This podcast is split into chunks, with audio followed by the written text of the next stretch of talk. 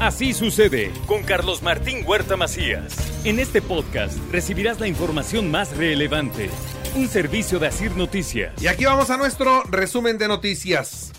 Puebla es la casa de todos y seguiremos con las puertas abiertas para todos los actores políticos nacionales, dice el gobernador Sergio Céspedes Peregrina. Entre todos los actores políticos y reiterando que en Puebla es la casa de todos. ¿sí? Los hemos recibido a todos, han estado todos acá, hemos tenido reuniones con todos los posibles actores políticos nacionales y bueno, aquí seguiremos haciéndolo así con las abiertas. Alejandro Armenta dice sacar 40 puntos de ventaja a Nacho Mier. Si solo son dos contendientes, está muy dispareja la contienda. Así lo dijo. Esa lógica de una competencia entre dos es interés de ellos, de querer acotar. Pero bueno, si la competencia entre dos, pues no hay competencia porque estamos como 40 puntos arriba. ¿Cómo vas a competir con un peso pluma y con un peso completo? No. Cuando alguien solo presume una amistad para estar posicionándose, pues es lo único que tiene. Aspirantes a la candidatura de Morena deben ser prudentes en sus declaraciones. Esto es lo que les dice Olga Lucía Romero. Pues en realidad sí, yo creo que sí se están calentando los ánimos y se van a calentar aún más. El 2024 es un proceso electoral muy importante, aún más importante que el del 2018. Sí, sí yo creo que, que pues que le echen todas las ganas, pero que piensen siempre en el beneficio de Puebla. Siempre será, siempre será la mesura y el trabajo y la unidad. El Ayuntamiento de Puebla, de acuerdo a sus facultades, checará los comercios que promueven y venden el tabaco. El área de normatividad vamos a verificar también, por supuesto, las competencias que tenga al respecto con la entrada en vigor de esta reforma y si es necesario, pues obviamente también estaremos coadyuvando como gobierno municipal para que este tipo de productos, que pues obviamente es el comienzo para que algunos de desafortunadamente adolescentes puedan entrar a consumirlos, si tenemos que poner la parte, hacer la supervisión correspondiente. La ley antitabaco reducirá un 25% los ingresos mensuales del pequeño comercio. Hemos dicho que hay una afectación de hasta un 25% de los ingresos del canal del pequeño comercio, porque hay que dimensionar bien lo que es la venta del cigarro en el punto de venta. La venta de cigarros en el punto de venta de cajetilla de cigarros es un gancho, como se dice en el argot comercial. Es un gancho y es un gancho eh, movedor, es un gancho activo que genera otras ventas. Fue el tiempo necesario para que los transportistas verificaran, así que se descarta una prórroga. Esto es lo que dijo el gobernador Sergio Céspedes Peregrina. Ha habido el tiempo necesario y suficiente para que todo el mundo pueda cumplir con las reglas y las metas. No buscamos minimizar a nadie, pero sí tenemos que entender que cuando se saca una norma es para ordenamiento general. Pero en este caso creo que es ha sido el tiempo suficiente, necesario. Las reglas fueron anunciadas con plena anticipación y el gobierno está preparado para hacer cumplir los reglamentos como se han estipulado. Más de 33 mil personas obtuvieron su pase turístico para circular en Puebla.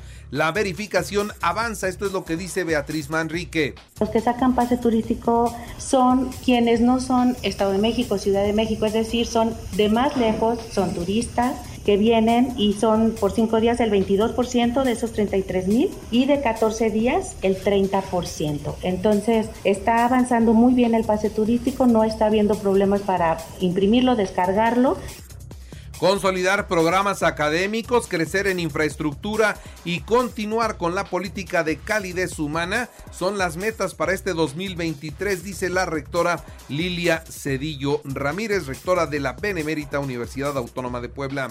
El Ayuntamiento de San Andrés Cholula entregó el adoquinamiento de la prolongación Revolución calle Joaquín Beltrán y también Bernardo Reyes en la colonia Emiliano Zapata. Esta semana se presentará un plan estratégico de seguridad y habrá reuniones con los presidentes municipales de la zona metropolitana. Dos acciones que quiero comentar para esta semana. Tendremos una reunión con los alcaldes de la zona metropolitana ¿sí? y estaremos dando a conocer un plan estratégico de seguridad para todo el estado en esta misma semana. Pronto le estaremos, le estaremos diciendo qué día se hace la presentación de este tema y por supuesto que la seguridad de las poblanos y de los poblanos sigue siendo una prioridad. Aseguran la policía estatal droga y artículos prohibidos en el centro penitenciario de Huejotzingo. La Sedatu adeuda 12 millones de pesos al Ayuntamiento de Puebla por la remodelación del mercado de Amalucan. Esto lo denuncia el alcalde. Fue uno de los temas pendientes ahí, mi querido Mario, que Sedatu, ¿no? Le he comentado al diputado Mario Riestra porque la Sedatu nos dijo, oigan, pues entrenle ustedes, ¿no? Resuelvan ustedes, dialoguen ustedes, porque esta administración que va saliendo no puede, ¿sí? Y nos dijo, y, y póngale la anita, ¿eh? Nosotros se la recuperamos. Y hasta la fecha le digo aquí al diputado, pues nada más naranjas dulces, ¿no? Inicia el ayuntamiento la rehabilitación de la 5B Sur con una inversión de 24.2 millones de pesos, esto en Villa Encantada.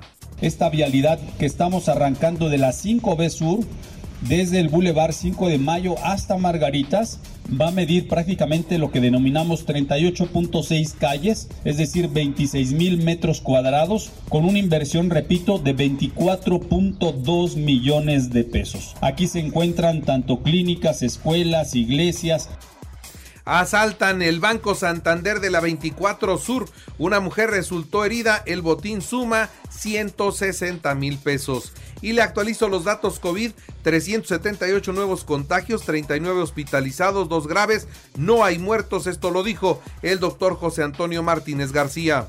Por favor, a los niños, cambios bruscos de temperatura hay que evitarlos y obviamente llevarlos bien abrigaditos a la escuela. También a todas las familias les hacemos un llamado a no utilizar calentadores de combustión. Nos pueden poner en problemas graves de salud todas las medidas, por favor, como sociedad para pasar esta temporada invernal y liberan al único detenido por el asesinato en la cantina La Polar allá en la Ciudad de México. Un juez de control determinó dejarlo en libertad toda vez de que no se acreditó su participación en la muerte de este hombre el pasado 8 de enero. Así que no hay nadie en la cárcel hoy por este crimen.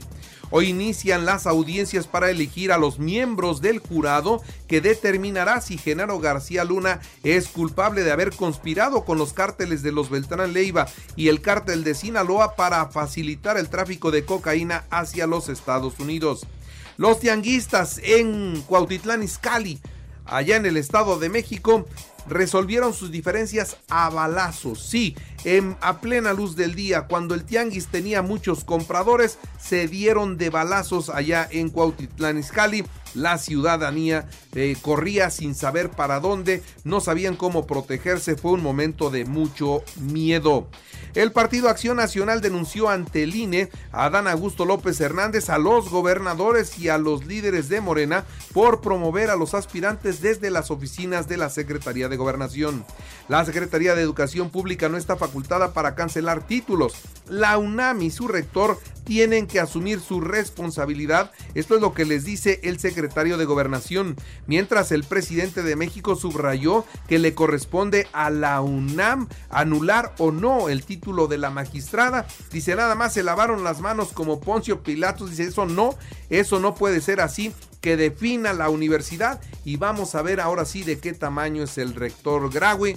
Vamos a ver si es capaz de quitarle el título a la magistrada, quien por cierto ayer llegó a trabajar y dice que no siente vergüenza de nada porque no ha hecho nada que la lleve a tener pena. Dios mío, si lo que está pasando con ella no es para que le dé vergüenza, entonces yo ya no sé qué. Por vergüenza muchos ya se hubieran ido. Ella no, ella dice que ahí se va a quedar. Vamos a ver qué es lo que determina la Universidad Nacional Autónoma de México.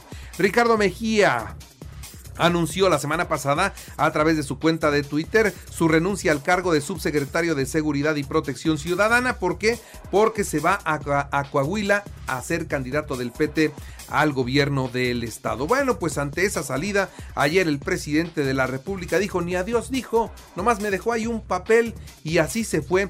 Y además, el presidente de México presentó al nuevo secretario y se trata de Luis Rodríguez Bucio, quien se desempeñaba como el comandante de la Guardia Nacional. Es otro militar que llega a un cargo civil. Vamos a ver cuáles son los resultados en el corto y mediano plazo. Ya no hay mucho tiempo de esta administración, pero lo cierto es que llega otro militar. Ojalá que haga muy bien las cosas. Todos así lo deseamos. ¿Y por qué se separaron los vagones de la línea 7 del metro en la Ciudad de México? Bueno, pues tras la revisión los vagones se desacoplaron por algunas irregularidades como un tornillo flojo y otro degollado, además de la falta del anillo de seguridad. Esto es lo que dio a conocer ayer la jefa de gobierno Claudia Sheinbaum y además agregó que de ser necesario, la Guardia Nacional entrará también a cuidar los talleres del metro porque el sabotaje continúa siendo una constante. La Guardia Nacional y la Fuerza Aérea Mexicana se encargarán de la seguridad del tren Maya. Serán aproximadamente 5 mil elementos los que cuiden el tren Maya cuando ya entre en operaciones. Y bueno, por otra parte, yo no sé si usted se sabe la contraseña de otra persona, de su computadora, de su teléfono, de sus redes, de algo, pero parece que el 60% de los mexicanos conoce contraseñas de terceras personas. Capturaron al último padrino de la Cosa Nostra allá en Italia en un operativo relativamente fácil. Bueno, se llevaron a uno, al más buscado, al más famoso de los delincuentes de eh, Italia. Lograron detener a Mateo Messina. Él era el más popular, el más conocido, no sé si compararlo con el Chapo aquí en México, pero algo así. Y bueno, ya en los deportes, el León 2-1 a Necaxa en el cierre de la jornada 2. Chivas descarta lesión de ligamentos de Alexis Vega, que bueno que está bien y que se va a poder recuperar más rápido. Bruno Valdés dejó al América, se fue al Boca Juniors. Vaqueros de Dallas 31 a 14 a Bucaneros de Tampa y logran el boleto a la postemporada. En el básquetbol, los Celtics de Boston. Los Celtics de Boston 130-118 a los Abejorros de Charlotte y en el deporte de Puebla el Impode presentó el circuito virtual de carreras Recorre Puebla 2023 que comenzará el próximo 12 de febrero en San Martín Texmelucan. Y le recuerdo que así sucede está en Radio y ahora puede escuchar a toda hora y en cualquier dispositivo móvil o computadora nuestro podcast con el resumen de noticias, colaboraciones y entrevistas. Es muy fácil, entre a la aplicación de Radio, seleccione el apartado de podcast, elija noticias y ahí encontrará encontrará la portada de Así sucede. Así sucede con Carlos Martín Huerta Macías. La información más relevante ahora en podcast. Sigue disfrutando de iHeartRadio.